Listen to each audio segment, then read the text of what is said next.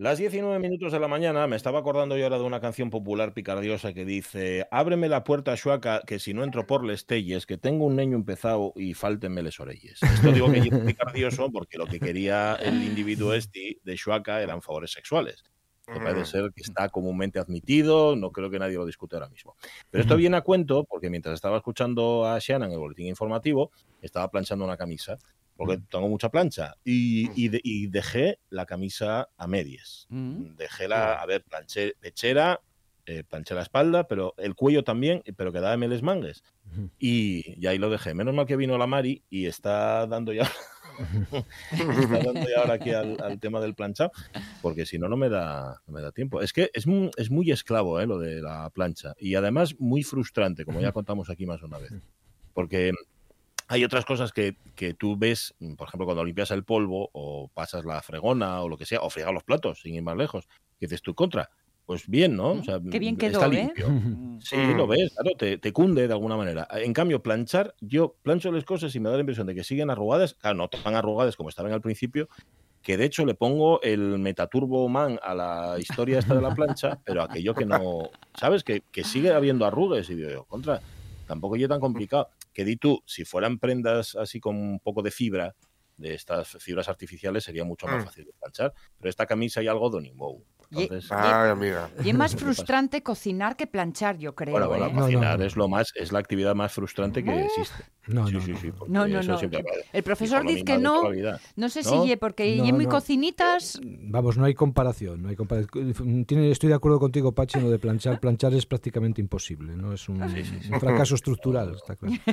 No sirve, no sirve para gran cosa.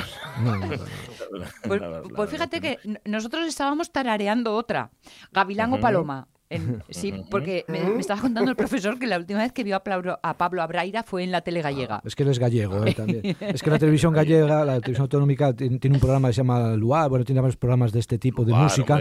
y sale gente de esta que tú te dices, ¿qué sería de aquel artista famoso en los años 70, Miguel Gallardo y tal? Pues en Luar probablemente encuentras a Miguel Gallardo, si sigue cantando. Y que es muy... Es entrañable, porque estábamos hablando de los... murió. Estaba, sí, estábamos hablando de los anuncios, de las formas de hacer anuncios, de radio, de cuñas, de las, las cuñas de radio de la mm. infancia, estas que te, y que hay cuñas que te recuerdan ese tipo de, de radio, ¿no? Igual que te recuerda la TVG, pues lo que fue la historia de, de España, ¿no? Profunda. Mm. Eh, Pablo Auraira, que aquí hemos hablado maravillas de él, siempre que sale el nombre de Pablo Auraira, yo tengo que decir lo mismo, que entrevisté una vez y pareció un paisano de lo mejor. Hombre, sí, sí, sí, sí, sí, sí, sí, Lo que pasa es que está totalmente cambiado. Cantaba, muy bien. Cantaba, sí, sí, muy cantaba estas cosas que se cantaban en aquella época, de canción ligera, pero la voz de Pablo Auraira era... molaba, molaba, molaba. Y si llega Diego, tiene que ser majo. Sí, la voz de los, además, en los billares. ¿Cuántas, ¿Cuántas partidas de futbolín eh, jugué escuchando a Gavilano Paloma? Y sí, ¿verdad? ¿Cuántos karaokes? ¿Cuántos karaokes lo intenté? intentamos, ¿verdad? Arriba del todo, Gavilán Paloma. Pero perdone una cosa, profesor. Dime. Que sin, ¿Qué tenía que ver esto con, con el cocinar y la comida? Que hubo un momento en el que desconecté yo. Sabe Dios, sabe no, Dios. no, fue porque empezaste con una canción. Ah, vale, lo de que tengo un niño empezado y faltenme las orejas. Claro, claro. Esas maravillosas canciones. Eh, eh, lo que nos queda claro, ya que si no acabaste el niño, ya que fuiste más paloma que gavilán. Eso lleva verdad.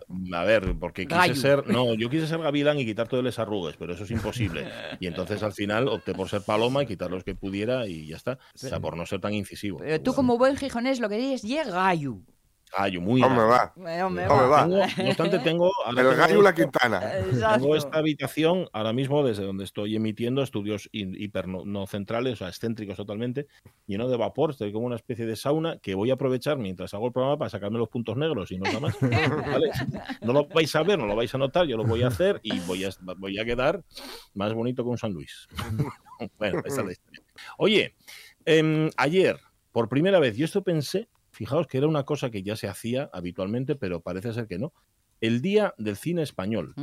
Ayer por primera vez, pero por primera vez, yo esto no sé, a vosotros no sonaba como que ya había un Día del Cine Español, es que parece ser que no, que, es la primera vez que se celebra. Suena por la expresión, ¿no? Porque es lo que se dice siempre en los Goya, es el Día del Cine Español. Ah, y porque teníamos Día del Cine. lo, que pasa es que ahora le ponemos apellido. Ya, ya, ya, ya. Bueno, pues el Día del pues Español. Con lo cual nosotros, ¿para qué queremos más? Aprovechamos la oportunidad para dos cosas. En primer lugar, para poner El cartel de mi tío Jacinto, que es una de las grandes películas mm, infravaloradas de la historia del cine español. yo, ayer estuve leyendo acerca de mi tío Jacinto que luego no acabé de leerlo porque no me dio tiempo, mm, un artículo es una película muy, muy, muy crítica con la España de Franco, con la España de la época. Bueno, realmente lo que muestra no son más que, que, miserias, también te digo que no hace falta ser muy crítico, mostraba lo que había en un barrio de Madrid. Em, y luego que está muy bien.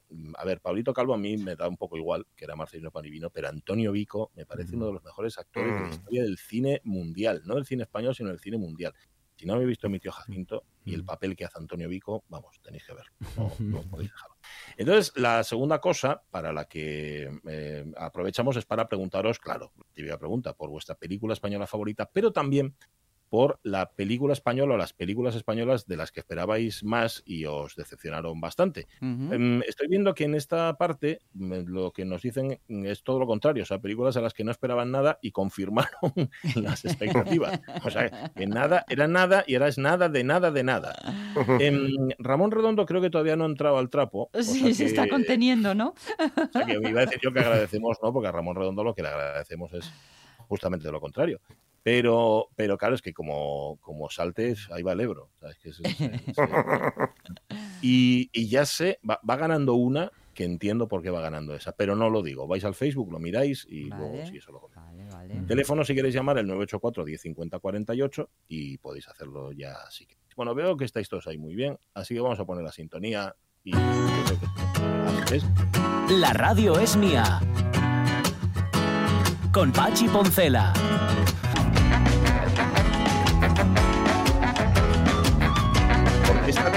Esta tarde, se entregan los premios, es la edición número 12 del premio Familia Empresaria, que organiza la Asociación de Empresa Familiar. Y yo, como soy tan familiar, como soy tan de casa, pues me, me llamen a mí para que lo presente. Pero planchar la camisa, planchar el pantalón, porque llegué de casa, todo esto. Y, y le voy a dar una alegría a Rubén Martínez, porque voy a presentar, voy a ir muy de Gijón y voy a presentarlo de Jarsé. No voy a llevar americana ni traje ni corbata. Voy a ir de jersey, jersey nuevo, por cierto, que, compré para la ocasión. Y, eso, así que nada, ya está planchadín, más curioso. Ahora seguro, ahora doblarlo para meterlo donde hay que meterlo y ya se arrugó. Es que es, inútil. Vas a ir guapo, limpín, peinadín. He hecho un pincel. oye, ¿lo de peinadín va con segundas? No, no. todo, me, todo, me, lo pones al, al debe empecemos mal. Bueno, es Sonia Avellaneda quien está ahí, eso marca Unedo quien también está, es Jorge Alonso, evidentemente, ya lo han escuchado, y el profesor Méndez sin toca.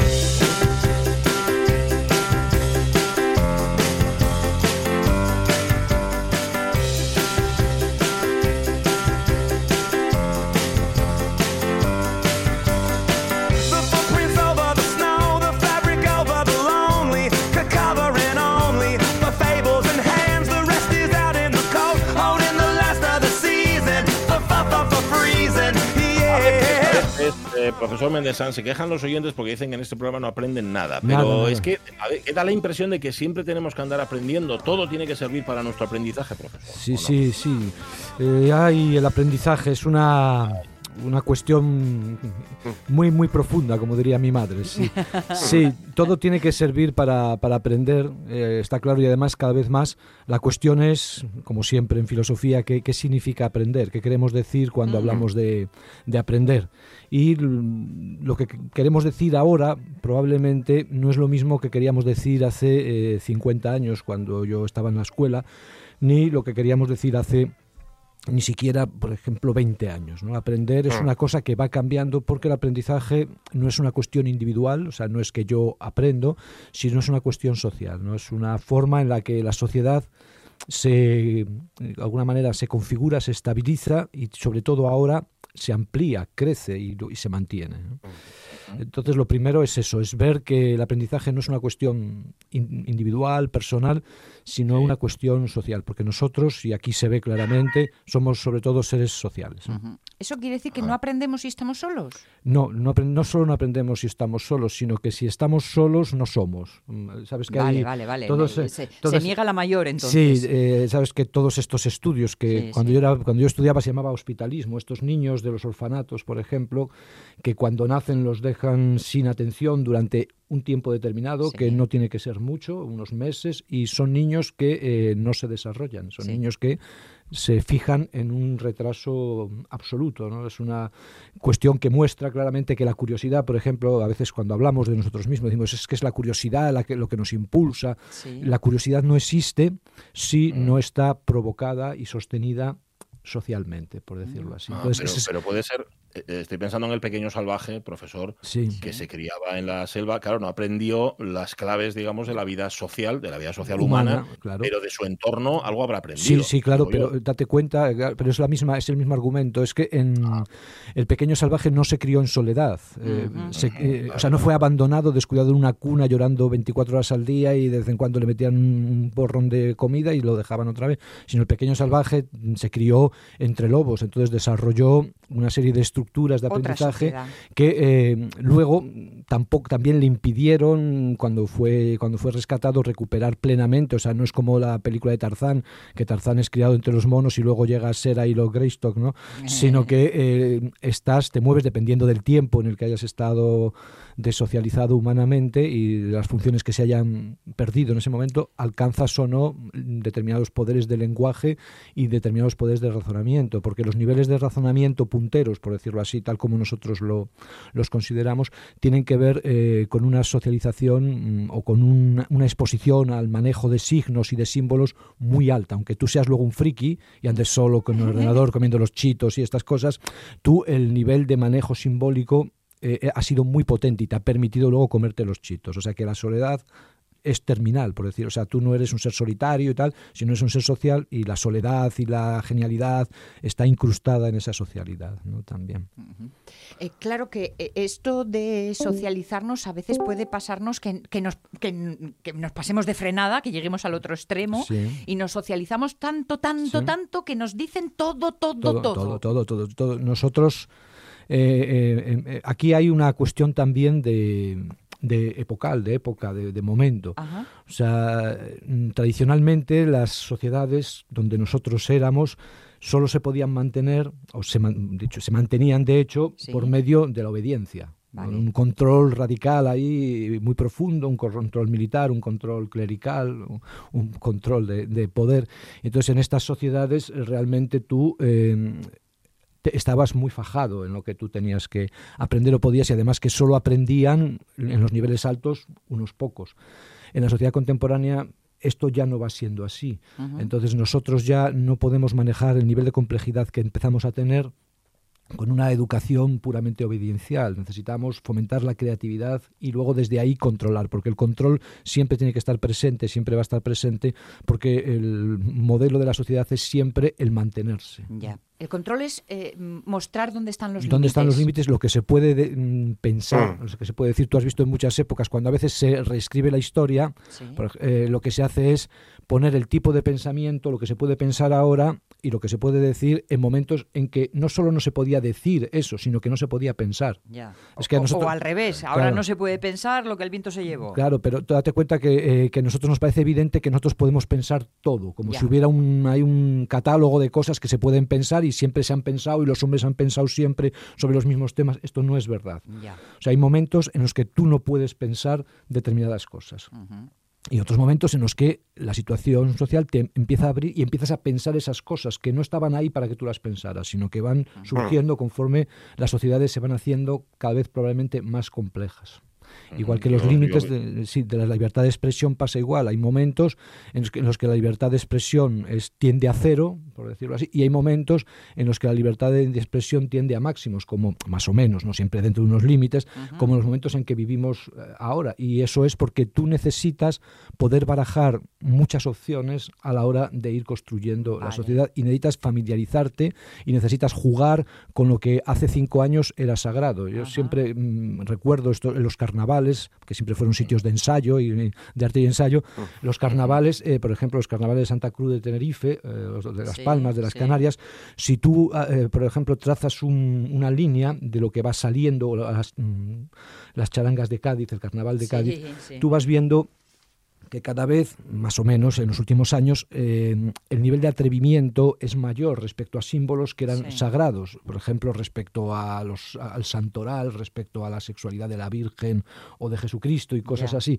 Eso lo que demuestra es eh, precisamente eso, que se libera el juego. Se liberan unos y, se, se encogen otros, porque hay cuestiones que hace 40 años manejábamos con una libertad eh, eh, total y que ahora, cuidadín, cuidadín, nos ponemos muy serios. Bueno, pero esto es como todo, o sea, los movimientos no se producen en una sola dirección, ¿no? se, producen, en, siempre hay acciones y, reacciones, y luego no vamos hacia una claridad, o sea, esto no significa que vayamos mm, poniéndolo todo en cuestión, porque probablemente eh, los mecanismos más profundos, lo vemos nosotros cuando salen los papeles de Panamá y los papeles, los mecanismos más profundos de nuestra sociedad, nosotros no los manejamos. Pero a, a, cierto nivel sí que hay una ampliación del manejo grande de, los signos, aunque haya represiones en otro tipo, de otro tipo en otros lados y luego el poder esté siempre en las mismas manos desde el siglo XII que tengamos documentado, pero probablemente desde Adán y Eva. Y, por ejemplo, en nuestro ámbito del conocimiento pasa mucho porque luego nosotros desconectamos. Nos cuesta mucho ver la imagen general.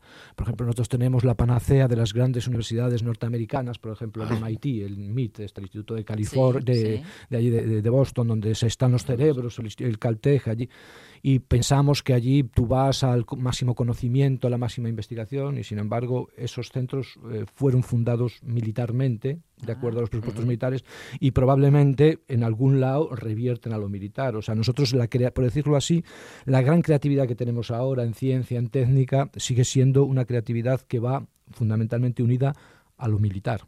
Mm. Entonces nosotros, tú te, ves como, como, un ser libre y estás trabajando para el mm. ejército, Pachi.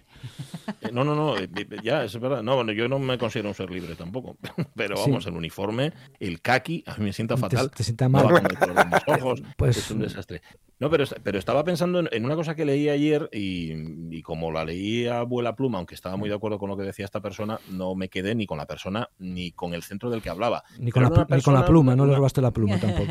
Eh, sí, una, era una bailarina, era una, una, mujer de la danza, además una profesional de la danza de muchísimos años, y decía una cosa que a mí me parece que es muy cierta. Dice, salen de la escuela habiéndolo aprendido todo, pero les falta lo más importante que es la naturalidad. Ah. Mm, mm. yo a veces lo veo, el, el aprendizaje se ha vuelto tan, tan técnico, ¿verdad? Y, se ha, vuelto todo tan em, por el libro que da la impresión de que se, elimina el aspecto humano del aprendizaje. Tan utilitarista, ¿no? Eso es, y que te puede anular a ti como persona, ¿no? sí, pero eh, es que los aprendizajes eh, es, complicado porque tú realmente tienes una fase institucional, donde tú estás metido allí en una institución que es la escuela y te enseñan de una manera que está cambiando y luego sales al mundo y el mundo no tiene nada que ver eh, con la escuela. Entonces, realmente sí, lo que hay es un desacople muy grande entre lo que es la vida normal, en el nivel que la vivimos nosotros, o sea, la vida nuestra, cotidiana, y el, tipo de institucionalización que se da en la escuela. Y es una cosa que se está intentando igualar.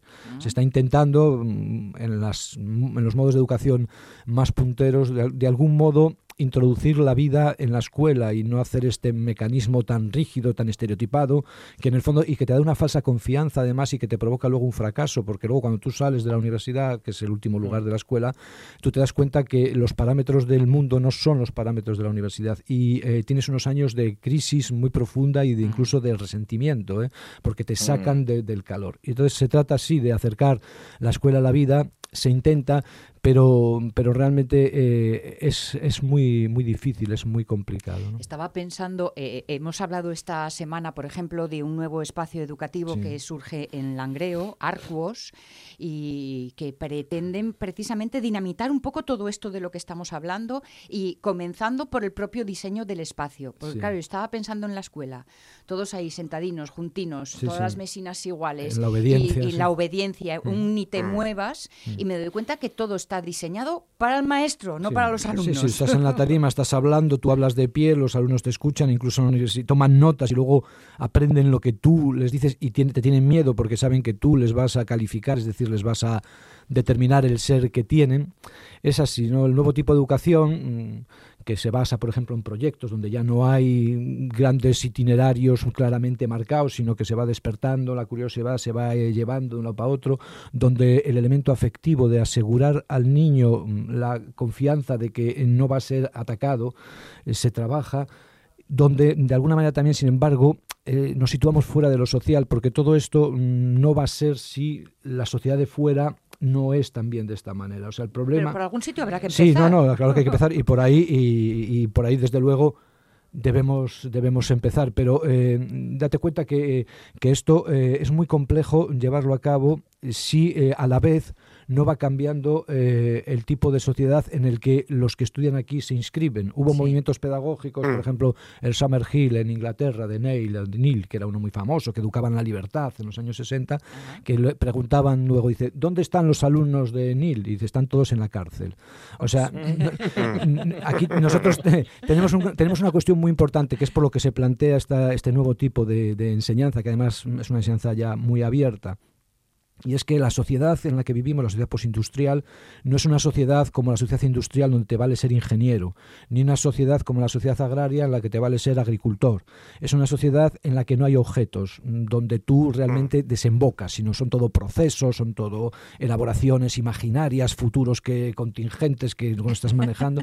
Entonces tú para, eh, para enfrentarte a esto ya te tienes que ofrecer como un cuerpo abierto al aprendizaje de por vida. Y a un tipo de aprendizaje que, que la gente se ríe porque luego los pedagogos son una gente especial que dicen aprender a aprender, que bueno, se ríe, pero lo que quiere decir es que lo importante es la disposición. Es, tú tienes que colocar el cuerpo, fabricar el cuerpo en disposición de estar siempre abierto a los aprendizajes y tener instrumentos, herramientas, como se dice ahora, que te permitan eh, acceder a eso, modelarlo, pero sin quedarte fijado en ellos, sino manteniendo los procesos ¿no? y, y, además en un elemento afectivo, que esto es muy importante, porque los nuevos mm. tipos de educación no solo son intelectuales, sino tienen también un carácter de mostración y refuerzo de los afectos, que es uno de los grandes problemas de la sociedad eh, contemporánea, la salida a la sociedad o la socialización, la prosecución de la sociedad en niveles muy altos de conocimiento, pero niveles muy quebradizos de afectividad, mm. porque la, gente de algún modo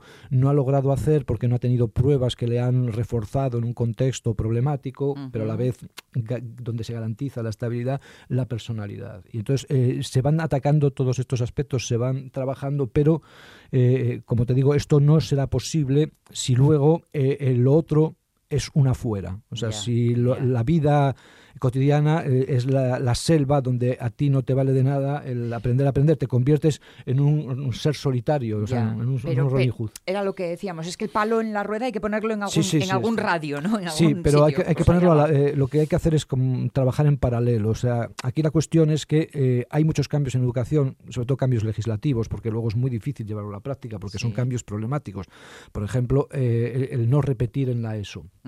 Yo soy totalmente mm. partidario de estas cosas. ¿eh? De Yo no pienso repetir. de no repetir. Si la gente tiene que ir con los de su cohorte y la gente se tiene que acostumbrar que en tu grupo hay gente que va a un ritmo, gente que va a otro, porque la vida es así. Pero socialmente esto eh, es muy difícil de vender porque los padres de los niños superdotados, y ya sabes que en Asturias mm, casi todos los niños son superdotados, eh, igual, que son, asturianos, como siempre dicen en España. o, altas capacidades. Sí, tienen altas capacidades totalmente. Entonces es muy difícil vender esto porque esto se retrasa y tal. Es igual que es muy difícil vender determinadas cosas. Entonces hay que operar en, los, en dos niveles a la vez. Y el nivel de la escuela es relativamente sencillo de operar porque cambias la legislación, formas las maestras y los maestros en este sentido, pero el nivel social no va en esta dirección, va en la dirección tecnológica, de que se necesita un tipo de manejo libre, pues creativo y tal, pero económicamente las palancas del poder, las palancas de los accesos mm, están en otras manos. O sea, tú no puedes predicar que tienes que formar gente libre, que aprende a aprender, que es creativa, y luego tenerlos hasta los 35 años ganando 600 euros al mes. Y además, como dice Casado, con esa nómina puedes comprar piso y todo, ¿no? O sea, aunque, se puedas comprar piso, pero es poco dinero, ¿no? Entonces, eh, tú no puedes tener a la gente en una inmadurez eh, de, todo tipo hasta los treinta y pico años, 37, 38 años, y pretender que esa gente tenga una, una inteligencia que se corresponda con el tiempo que tiene que vivir, etcétera. Son cosas que no se entienden. Entonces, sin, dado que son todo procesos sociales, sin un, en un cambio social potente, fuerte, además, no un cambio pequeño, no poner bajar el precio del kilovatio hora una un euro, sino un cambio fuerte. Tiene que haber un cambio político fuerte. Si no lo hay, se va a producir un desacople entre eh, las emergencias mm, creativas mm, innecesarias y la realidad de los hechos. Y el desacople acabará en quiebra probablemente, en fracturación, que a lo mejor puede ser dominada y la gente la sujetas con la zagalla y la porra y los, o con ideas de que son felices en el fondo, aunque no lo sepan, y que tendrán una recompensa en no sé dónde, o bueno, o, hay, habrá conflictos violentos probablemente. Entonces hablar de esto es, es totalmente pertinente. Es totalmente, es, es, lo más pertinente. Nosotros no vemos que se están produciendo fracturas muy profundas y que esas fracturas no se están combatiendo políticamente ¿eh? en los niveles de la ejecución de lo político. Entonces vemos claramente que en la escuela, etcétera, se va avanzando con dificultades, pero se va avanzando, se va dando a la gente la capacitación para ser creativos, para ser libres, para aportar, porque nosotros necesitamos la aportación para mantener el producto interior bruto que tenemos, necesitamos la creatividad de la gente mucho, pero a la vez luego se les ponen unos techos de cristal que llevan a la frustración y a, la muerte en muchos casos. Bueno. Sí, sí. Así, de triste. Vaya final, vaya final. Así... Con la curiosidad y hemos terminado con la muerte. No, no, es que es así. O sea, ¿cuánta gente? Mira, nosotros ahora estamos en la universidad sacando plazas y tal, a trochimoche, porque nos jubilamos todos y tal. Y tú ves gente, expedientes, gente de 32 años, Pachi, con 9,5 en la carrera, que es, bueno, porque si saca un 10 eres un friki. Si tienes la nota media de la carrera de un 10 es que es, un friki, pero un 9,5 que es un tío inteligente porque se cogió un par de cogorzas por lo menos y falló un par de veces. Que eso es necesario para, para ser bueno. Eh, que tiene eh, estancias en el extranjero, que ha sido becario, que ha publicado artículos, que ha organizado congresos, que y no mm, tiene trabajo en, lo suyo, o sea, especialista en, y no, puede, no tiene trabajo. Y concretamente en un último concurso que hemos hecho, dos casos simétricos, uno de un chico de Murcia y otro de Granada, muy parecidos, porque hay mucha gente, este tipo, gente de sus 32, 33 años. Uno se ha colocado ahora porque pone en un colegio privado que lleva dos meses dando clase de, la ESO, que está bien, pero él se ha formado para estudiar el holocausto y estas cosas, y ha estudiado el holocausto por arriba y por abajo. Y, los, y el otro está en un instituto también que ha cogido un contrato de un mes de interino y tal, diciendo 32 años o sea, formación, o sea, quiero decir que, que, no tienes por qué ser ministro, ¿eh? o sea, no quiero decir que porque hayas pero que... a lo mejor es que nos superformamos no, pero, eh, precisamente porque no hay puestos de trabajo y sigues por esta vía. Sí los hay, porque los puestos se crean. Si tú tienes mil millones para el viaje a Qatar, y, tal, tienes que tener mil La educación es muy barata. O sea, crear la educación es muy barato. Un maestro te sale por 20.000, eh, 30.000 euros al, al, año, yo qué sé. O sea, 30.000 euros al año un maestro. O sea, o sea mil maestros, que, ¿cuánto es? Eso no es nada. Si vale más un metro de asfalto. No es así, es, es una, son apuestas, esto es lo que se llama la política, ¿no? Donde decides, dónde gastas. ¿no? inviertes, Eso es la política, ¿no? Eso es así. Pero... Como sea, yo a estos rapazos de 32 años les aconsejo bien darse a la delincuencia o meterse en política. Porque sí, sí, sí, sí. No, pero tú cuando oyes a Tony Cantó, por ejemplo, que no es por uno o por, otro, porque da igual, porque el mundo también es como es, no nos vamos a engañar y pensar que el mundo, que cada uno se coloca donde merece y tal. Pero admitiendo ese principio de que, bueno, puede, al rey emérito le vamos a perdonar, bueno, pero solo a él, ¿eh?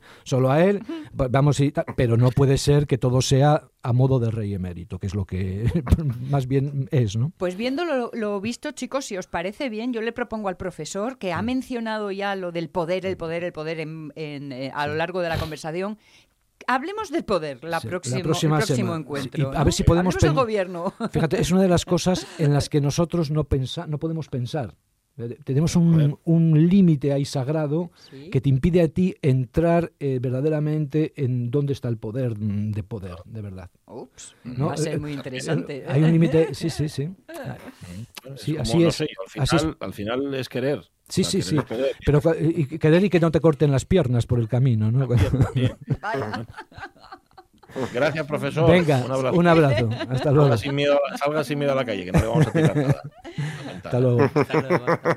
Yo ya estoy amortizado. minutos de la mañana. Bueno, dentro de 15 días vuelve el profesor Méndez Sanz a nuestras vidas, aunque todo esto que nos ha dicho nos da para 15 días, no, para un mes por lo menos, de y de dar vueltas. Nos vamos a ir a África, ya sabéis, ese vasto continente que tiene tantas realidades distintas y que todas juntas se exploran dentro de las terceras jornadas internacionales de literaturas africanas que organiza, como no, la Fundación El Pájaro Azul. Y nos acercaremos un poco a esas realidades a través de las letras dentro de Pero antes, ya sabéis, revista de presa. Se para, Caunedo, se para. La radio es mía. Yo lo que me imagino es a Pedro Duque metido con un astronauta veterano en la nave y el veterano contándole todo. batallitas. Porque aquella, porque ahora no, las naves espaciales vienen equipadas con todo, pero de aquella Con tenéis GPS. con todo. Mucha manivela, dice yo aquí. Pachi Poncela.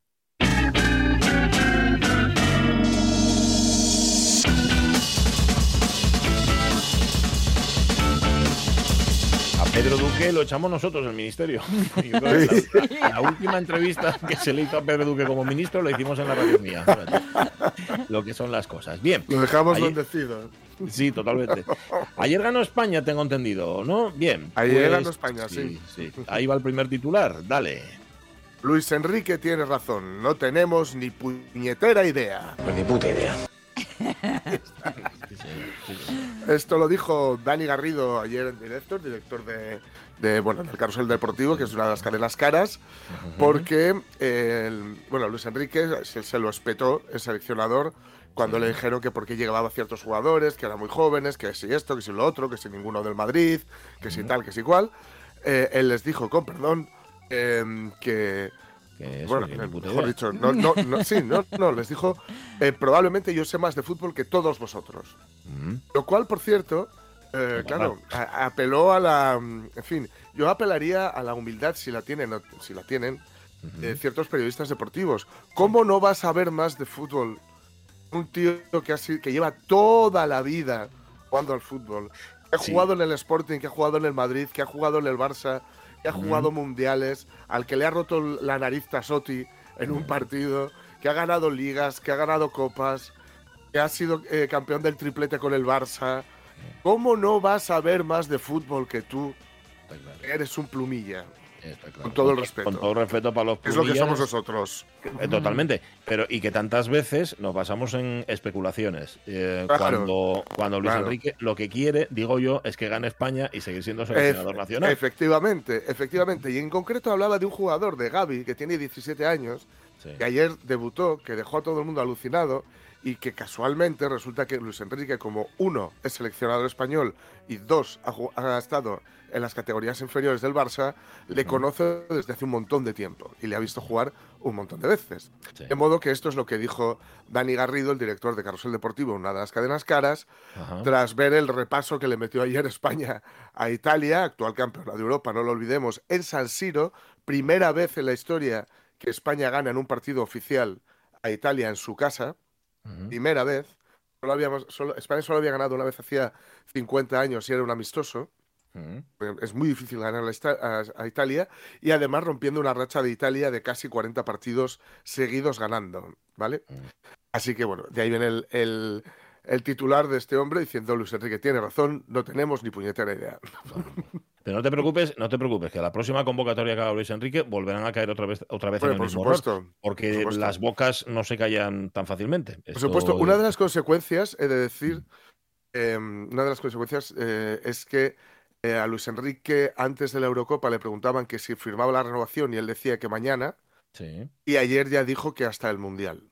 Ajá. y que luego ya hablábamos. Con lo cual, una de las consecuencias es la misma que silbara Piqué en su momento en la selección, que consiguieron que se fuera Piqué Sí, y que perdiéramos la mejor pa- pareja de centrales que había en el mundo y no ganáramos nada nunca más.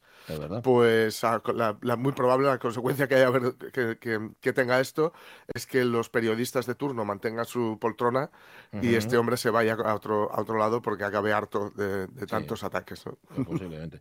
Eh, yo, ¿sabes lo peor de todo esto? Lo peor, pero lo peor, lo peor de todo es que me, me he chupado todos los partidos me- me cacosos que el Mifiu me quiso en- en- y el de ayer no lo vi. Casualmente, Vaya. no vi. Y esto, esto es así. Y esto es justicia poética. Por ir yo también, fíjate, de futbolero, como Dani Garrido. Ya, pues la primera parte fue Gloria Bendita. Sí, ¿verdad? Pues nada. Sí, sí, sí. Eh, oye, alguien dijo por ahí, me pareció escuchar, Rey Emérito. Vamos con el segundo titular. Juan Carlos I, dos puntos. El rey saudí me dio 36 millones de dólares para la transición. Si hay que ir, se va. Si verdaderamente crees que la situación es verdaderamente urgente para que haya que ir, que para eso estoy, que va a ser que no, voy. Eso es lo que dijo el rey. Totalmente. Qué guay el rey saudí, que dio, claro, ¿eh? Por, eso, claro, los dio para la transición española, por eso no los tenía para la transición saudí. Y siguen como claro, están. Claro, claro. claro. él, transiciona, pero en otro lado. En otro país, siempre, claro. A él le gustan las transiciones de lejos. Mucho. Transiciona para adentro. Sí, eso es, es, retrotransiciona. eso, retrotransiciona, sí, sí, sí, sí. Efectivamente, hace, eh, hace transiciones tántricas. Sí. Eh, eh, adentro, sí, retro, sí. Bueno, sí, sí. 36 millones de dólares es mucho dinero, que lo sepáis. Es mucho dinero, sí. El, rey, el monarca explicó en mayo de 1989, el monarca español, no el saudí, a Manglano, que estaba con fulano, mm. pues le explicó a Manglano cómo reunió los fondos para financiar los primeros años de la democracia española. O sea, cuidadito, porque el monarca, el rey, mm, es casi ya como el rey Sol, el rey emérito, quiero decir, ¿eh? eh necesitó dinero para financiar la democracia española, porque la financió él, ¿eh? Sí, sí. La financió el rey de su bolsillo. esta, democracia cuánto cuesta? No, me llega, no me alcanza con lo que tengo. Voy a llamar a mi amigo el monarca saudí. Como estos. Y dijo, como estos, como estos que llevo aquí colgados. Los saudí, los saud, de, ahí viene Saud, la, monarca, la monarquía saudí, también dieron al rey un crédito de 50 millones de dólares que don Juan Carlos invirtió y con el que ganó 18 millones, porque ya había pagado la, transición.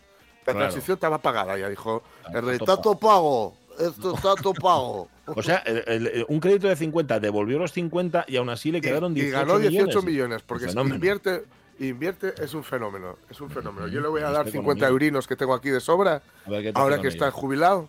A ver si los convierte en 68 pero este hombre, pero este hombre, ¿cómo lo tuvimos de rey tanto tiempo? Ministro de Economía, tendría que haber sido. Claro, claro, claro, claro. Sí, sí, sí, sí, sí.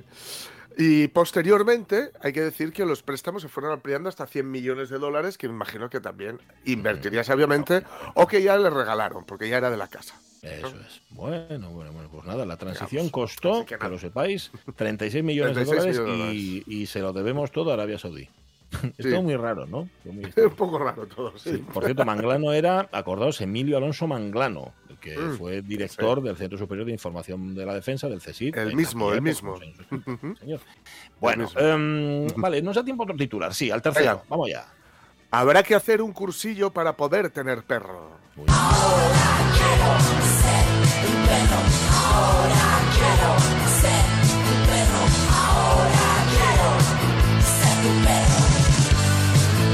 ¿Es real? ¿Es una afirmación real o es irónico? Sí, sí, sí, Lo que pasa es que, bueno, lo han, han hecho una síntesis un poco cómica, mm. ¿no?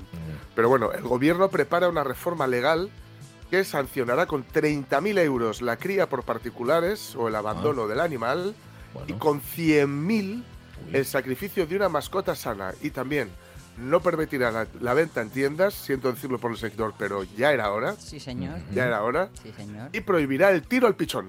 También. Mm. Eh, era hora. lo de la venta en tiendas y lo de la cría por particulares. Bueno, lo de la cría en general, pero. La cría en general, sí. Mm. La cría en general, no olvidemos que la cría eh, en general lo que hace es eh, reventar a las hembras a base de, parir constantemente. Sí. sí. Y, la, y, muy rápido, muy rápido, muy rápido, yo os cuento una anécdota de la venta, la venta en tiendas de una mm, tienda de animales que había en, el barrio La Arena, no diré cuál, y que, bueno, la, la, novia que yo tenía entonces estaba mirando, la, siempre se paraba a mirar un conejín que tenía, en este caso no era un perro, era un conejín, y le pegaba especialmente el sol, ¿no?, a esa tienda. Y llegó un momento en que, eh, como en el sketch de la Monty Python, entró y les dijo, oye, el conejo que tenéis fuera está muerto como el loro, ¿no? Sí, y no, no, no, no, es que duerme, es como hace calorín. Sí. No, no, no está durmiendo, está muerto. Y estaba muerto, claro. Como hace calorón, pues está muerto. Madre mía, madre mía. Ay, qué cosa más tremenda. Em, Luego hay una noticia, lo que, ya la leemos a la segunda hora, sí. para quien le parezca Em, exagerado o gracioso o qué ocurrencias tienen estos que hay que hacer un cursillo para tener perro, lo puedo entender con la, siguiente, con el siguiente titular. Vale, eso lo, vamos a ver. Lo vemos a la segunda hora. De momento me parece estupendo, no siendo yo además, no habiendo tenido perro ni mascota en mi vida, que haya sanciones tan grandes para cosas que, que parecen ser son muy comunes. Mm. tan comunes que... Decirte, Pachi, que no tener perro es un acto de responsabilidad ante el que quitarse el sombrero, ¿eh? Sí, es que me estaba acordando, me estaba acordando de lo que dice el protagonista de Si la cosa funciona, la película de Woody Allen, cuando, dice, tú tienes que montar en bicicleta y tienes que sacarte algún tipo de permiso, tienes que ir en, coche y tienes también que sacar tal. Y esta gente tiene hijos y mm. nadie les pide nada, pueden tenerlos tranquilamente. Pues mira, eso es aplicable también a lo de tener mascota. Pues sí. En efecto, no sé si hacer cursillo o no, pero desde luego sí tener controlado quién tiene mascota y quién no. Porque no todo el mundo vale. Después es como son. Eso es. 10 y 48 minutos a la mañana. Bueno, ya sabéis que es muy amplio. Con lo cual estoy resumiendo. Cuando digo, vámonos a África. Venga.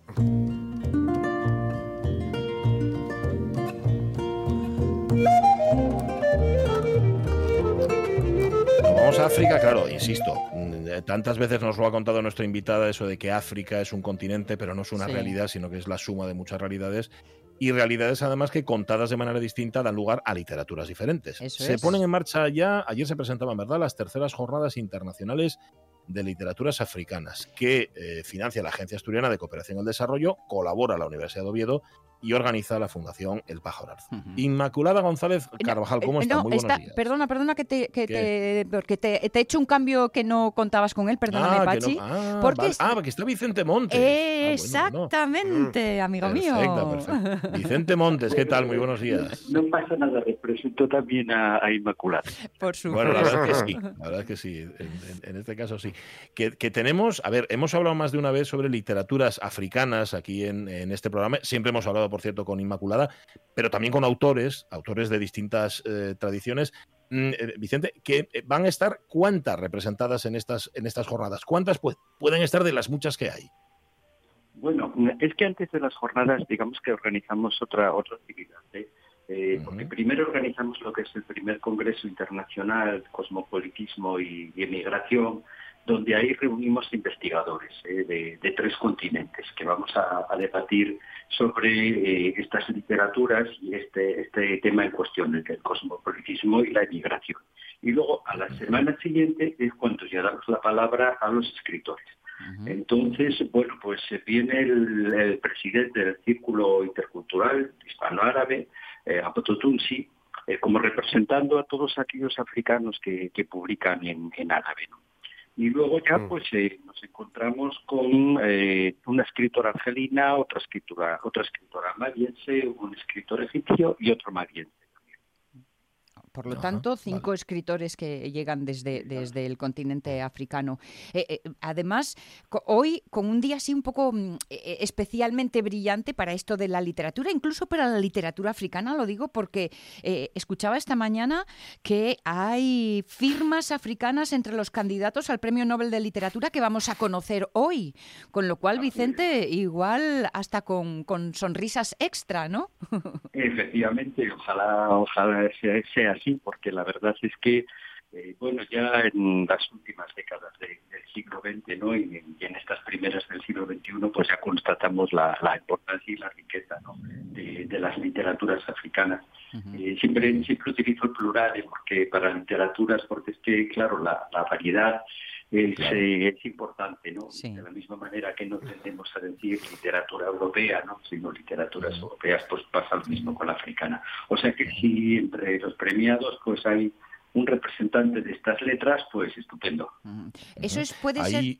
Ah, perdona, perdona, Pachi. No, no, no, cuenta, cuenta. No, pensaba si esto puede ser una buena prueba de que, eh, además de tener voz, ahora la escuchamos. Efectivamente, efectivamente, sí, porque eh, estas literaturas tuvieron mucha importancia en sus manifestaciones orales, ¿no? Eh, lo que pasa es que, bueno, pues los europeos no, no se consideraba que la oralidad era una, que formaba parte de, la cultura, ¿no? Y ya desde el siglo XX han comenzado a ser escritas, al menos en lenguas europeas, porque en árabe y en otras lenguas ya lo eran. Entonces sí, pues eh, surge con fuerza, surge con fuerza también la literatura eh, africana producida por mujeres. Y bueno, yo así lo, así lo veo ¿no? en, las, eh, en, los, en las charlas que damos a veces a, los clubes de lectura. ¿no? Yo constato que el interés cada vez es, es, mayor por, por las literaturas africanas. Hablábamos de la oralidad, Vicente, ya lo hemos hablado aquí varias veces, el origen y, tú nos lo comentabas hace un momentín, el origen de muchas de esas literaturas está, está en la palabra, está en lo oral, en lo oral que luego se pasa escrito. ¿Han evolucionado eh, todas las literaturas de la misma manera desde lo oral hasta las actuales eh, manifestaciones? ¿Y cuánto queda de lo oral en las actuales literaturas africanas?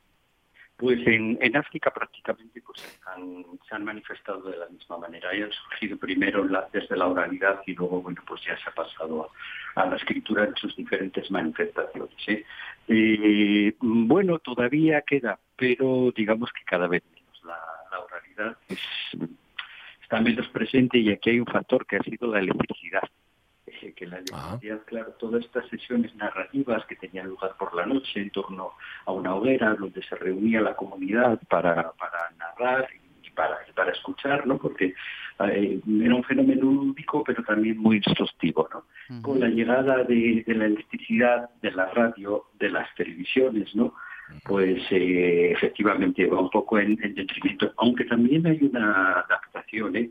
Porque yo he podido, he podido ver como, como algunos de los contadores, por ejemplo, con, con la COVID, con la aparición de la COVID, ¿no? pues utilizaban las redes sociales pues eh, para no solo para narrar, sino para además eh, dar advertencias ¿no? de cómo había que lavarse las manos, etc. Con lo cual la oralidad se mantiene, pero quizás los canales sean diversos antes esa oralidad nos daba cohesión de grupo.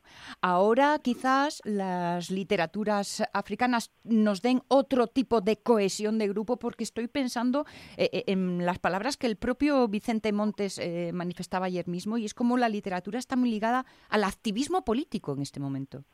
Claro, sí, sí, sí, al activismo político. Bueno, pues por ejemplo aquí vamos a tener, por ejemplo, a, a Fatoumata Sidibé, ¿no?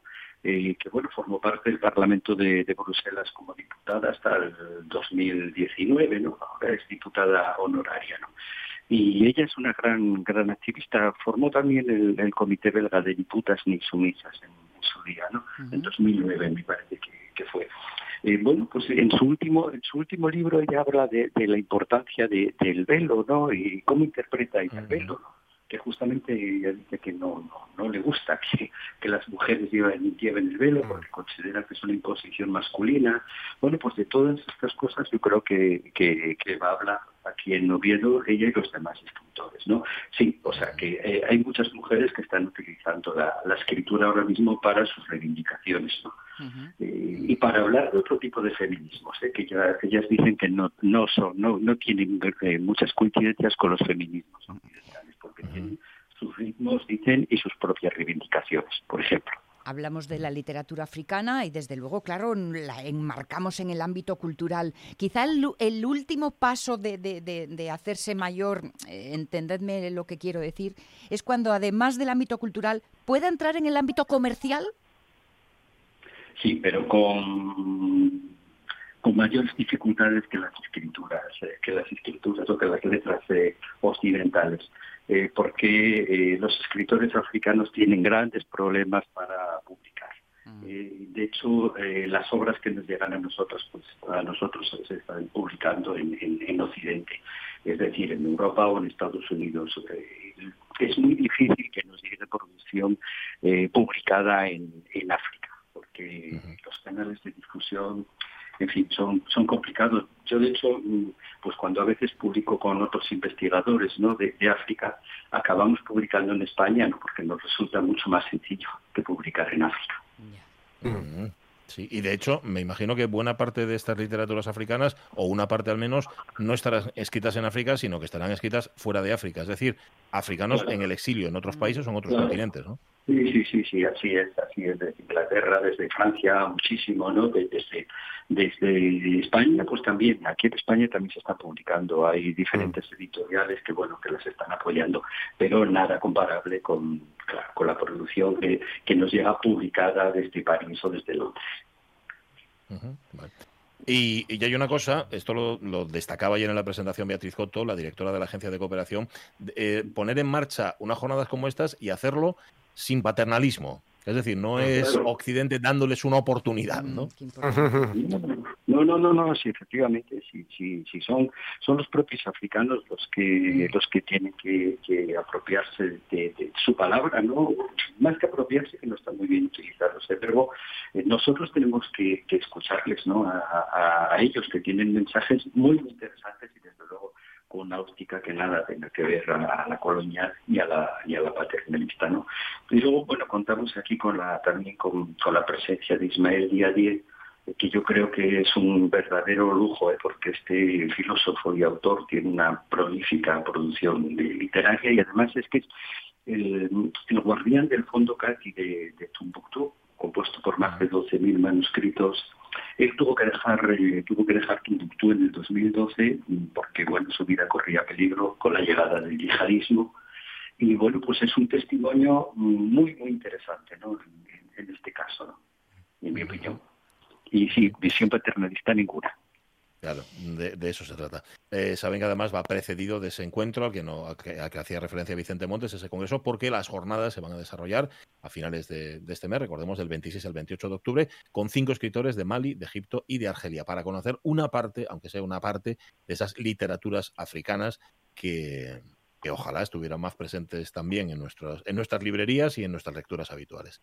Vicente Montes, profesor de la Universidad de Oviedo, experto además en literaturas africanas. Muchísimas gracias por haber estado esta mañana con nosotros. Muchísimas gracias, muchísimas gracias. Buen día, buen día, Vicente. Un saludo. Y saludamos también a Inmaculada Carvajal. Por supuesto. Que yo ya la saludé y al principio, pero la, saludamos también para, terminar. Oye, fíjate qué torpes anduvimos, pero vamos a empezar con ella después. Mira que teníamos el Graceland y el Under African Skies. Oh, mm, claro. Es verdad. Y una está tremenda. Mira, luego empezamos la segunda hora con ella y así no resarcimos. Venga, guay. Le ponemos música en diferido a esta 11 em, de la mañana, noticias. Pues sí, noticias. Y luego la segunda hora de la radio. No vayáis, ¿eh?